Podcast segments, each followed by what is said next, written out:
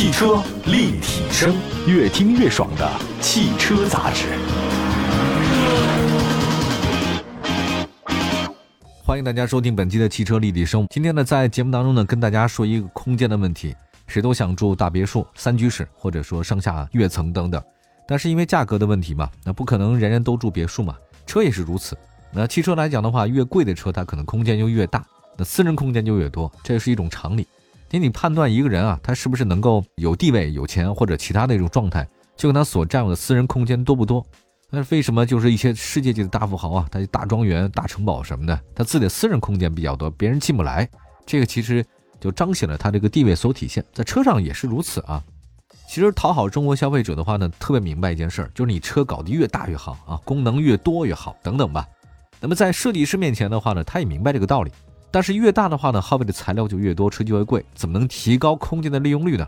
其实，在网站上或者说其他地方看到一些车的话呢，往往是通过图片，你看那图片的嘛呢，觉得这个空间都很宽裕，但实际上你坐上去的话不是那么回事儿，感觉很别扭。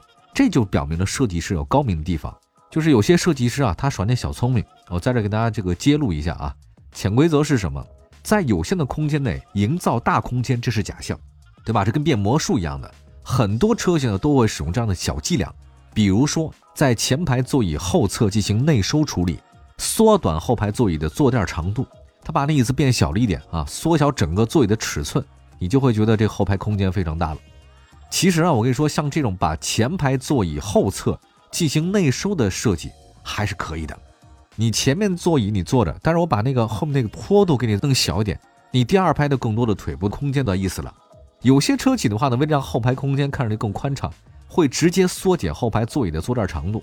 你根本不考虑感受，基本上你在后座呢，相当于做一个板凳儿。比如说哈，你坐垫薄个三公分，哎，你三公分好像说起来不是很大，但你坐在后排空间的时候，你就会感觉好像是不错的。但这种手段不地道。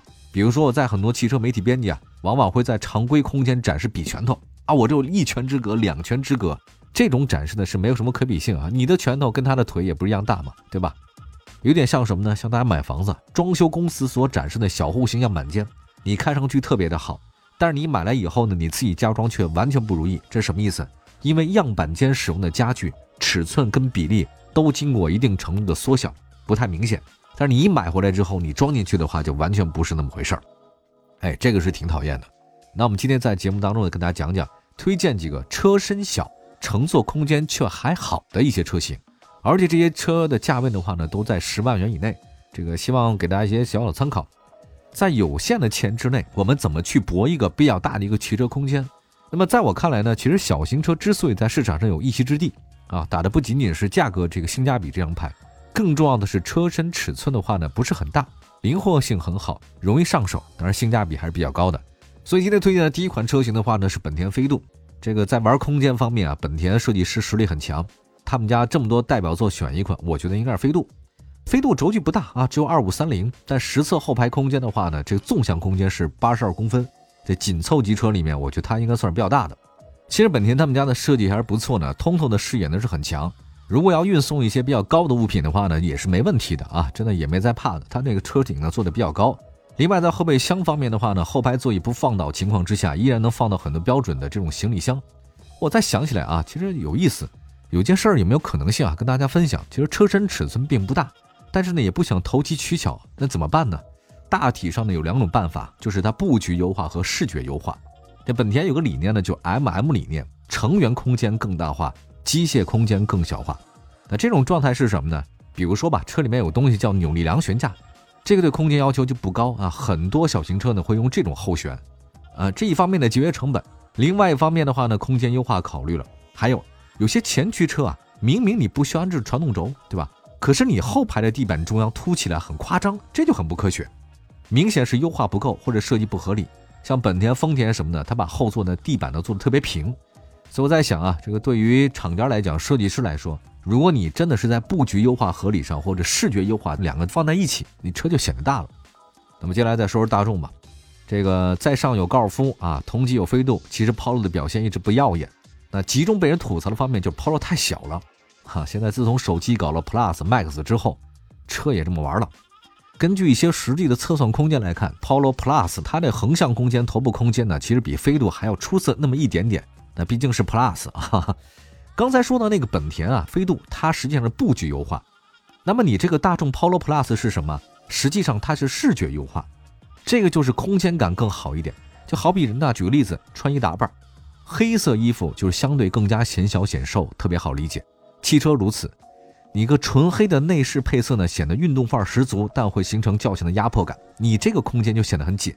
解决方法很简单嘛，你如果是买小型车，你选浅色的内饰，浅色内饰呢，又显得你温馨居家，而且对光的反射效果特别的好，视觉效果显大。黑色的是什么？黑色它会吸光。我曾经看过一个博主啊，他买了世界上呢大概是最黑的那种油漆。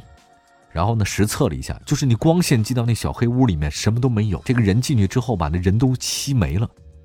那么黑色呢，就会显得这个空间就比较小，因为它没有对比度嘛。那对比度的话是通过什么来呢？就光线嘛，光折射过去，反射到你的眼睛里面，再到你这个头颅当中啊，它会有一种视觉差，这个它才选出那个深度和广度来。如果都是黑色啊，你根本没有对比度，基本上你就会选的很小，大概是这个意思。另外一个呢，我也跟大家说，如果你真的是一块啊，因为买小型车，你选了一个浅色内饰，那还有一个能选择是什么？头顶上那玻璃，对吧？你要头顶上有个天窗就是好的。天窗你开不开，其实你意思不是很大啊，开的机会也很少。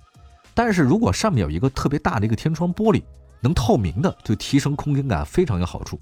你在那里面的话呢，提升视觉效应。所以总的来讲啊，你这个视觉优化可能比布局优化呢还要更好一点。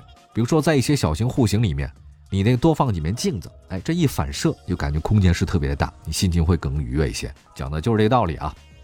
那么刚才说的是两款车型，那还有时间的话呢，再说另外几款，就看起来好像比较小，但坐进去比较大的一些车，十万左右，仅供大家参考。汽车立体声。回到节目当中，您现在收听到的是汽车立体声。我们的节目的话呢，在全国两百多个城市呢落地播出。继续跟大家分享一个很有意思的话题：车身小但乘坐空间比较大的都有哪些车型？啊，在螺丝厂里做道场啊，这个不太容易的啊。麻雀虽小但五脏俱全。如果车我们的价格不是很高，空间可不可以很大呢？呃，某种情况之下是有可能实现的。我们接下来呢，再看这个车型，丰田 Yaris L 致炫 X。其实致炫 X 呢是基于致炫打造的一个跨界车型，它就是 Cross 车型的话呢，底盘比较高，设计上呢做了一些相应的变化，它把那加高了，给你加宽了，所以呢，它第二排头部空间和那个横向空间呢，一个是九十五公分，一个是一米三九，你头部空间没问题了，就是你身高一米八的话呢，不会有压迫感，不过这个纵向空间好像差了一点点啊，跟大众 Polo 差不多，还好丰田不一样。我就说嘛，这丰田啊，在后排座椅的中央地板呢，没有太高的隆起，对中间乘客的舒适性呢，没有很大影响，这个还是可以的。那还有一个车型的话呢，是讲丰田威驰了。那刚才说到了一个致炫 X 啊，再说一个丰田的威驰，就是面对飞度啊，在国内市场的热度，丰田 Toyota 它也不能坐以待毙，所以呢，它来一个叫威驰 FS 啊，它打的就是飞度，通过威驰三厢版变化而来。其实这很多地方跟威驰差不多，空间方面如此。威驰 FS 除了车身长度啊，其余的车身宽度、高度和轴距啊，基本都向威驰看齐。那么你要说这个威驰 FS 啊，到底跟最早的那个威驰哪儿不一样？那它就是后排空间更大一点，而且有两个加分的地方，一个是全系车标配后排的中央头枕，另外一个就是后排地板也是相当的平。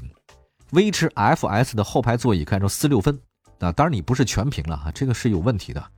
但是后备箱的空间还是可以的呀。其实四六分放倒的话也不容易了。对于小车来讲，你想放平的可能性也不是很大。你在里面的话呢，你躺着也不太舒服嘛。再说谁没事老这么躺车里啊？这即便躺的话呢，你也不能这么躺。哪天我做一个什么呢？我特别想做一档节目啊，就把所有车的前排后排座椅全放平了，能不能变一双人床？对吧？后来我发现我曾经试验了几次车之后，出现一个问题：即便你后排和前排你啪啪都放平了，你车顶不够高。咚一下，你起来之后，你脑袋撞车顶，这个也不是很好玩。好吧，刚才举了很多例子，分析了汽车的这个空间和后排舒适度的需求。但我觉得有一种情况就是，无论怎么样，你要是喜欢大块头的，你就选择外形比较大的 SUV，这个可能是最适合，或者 MPV 吧。啊，这种车型都对，因为这市面上车也很多。但如果你分析了自己的需求之后，你会发现啊，如果你对汽车的空间啊，包括你后排的舒适度要求没那么多。就建议大家买那些小而美的车型，比如现在我就是，我现在开那种大型的车根本就是不太喜欢了，因为太占地方。如果是小而美的车，翻译过来就直接呢就是精致的车型。这些车型不仅整体的格调呢现在提高不少，而且在停车呀、油耗、价值方面有很多的提升。你要换个方式去考虑自己的需求，不盲目跟风，我觉得其实这个才算是一个理性的人一个比较好的一种选择，对吧？再说 SUV 啊，就很多人说买车你买 SUV 那个空间比较大，我觉得这个也是个误区啊。节目最后呢必须得说一下，我觉得对于个人感受来讲啊，其实主要呢是前排，真的，你坐在前排的可能性更大一点。一个车百分之七八十的时间你总的是前排在那待着，你后排来讲的话呢，只能统计学上的一些意义。而且坐的话呢也很短暂，对消费者来讲的话，只要后排的空间，您腿部还能放下来啊，后备箱是有的，基本上就到了。还有一个，现在很多媒体同行里面啊，找到每款车的具体的什么放后备箱的这种东西啊，什么，哎呀，我能放几个箱子啊，放这样怎样的？我觉得这都是瞎扯。对于各位消费者来讲，腿部空间怎样？你的腿的长跟那媒体记者长度是一样的吗？你大长腿，脖子以下都是腿，人家那完全不一样啊。所以拍过这么多试车视频以后，我强烈建议大家，你要真想买什么车，自己去四 S 店看一看，把你的开车姿势调整好。每人的姿势都是不一样的，您自己和你女朋友的所有的人都进去看一看，如果能接受，你就买它。表面上的空间跟舒适度关系还真的不是很大。感谢大家收听今天的节目，车身小，空间大，还有很多的车型，以后有时间再跟大家一一的介绍。我们下次节目再见，拜拜。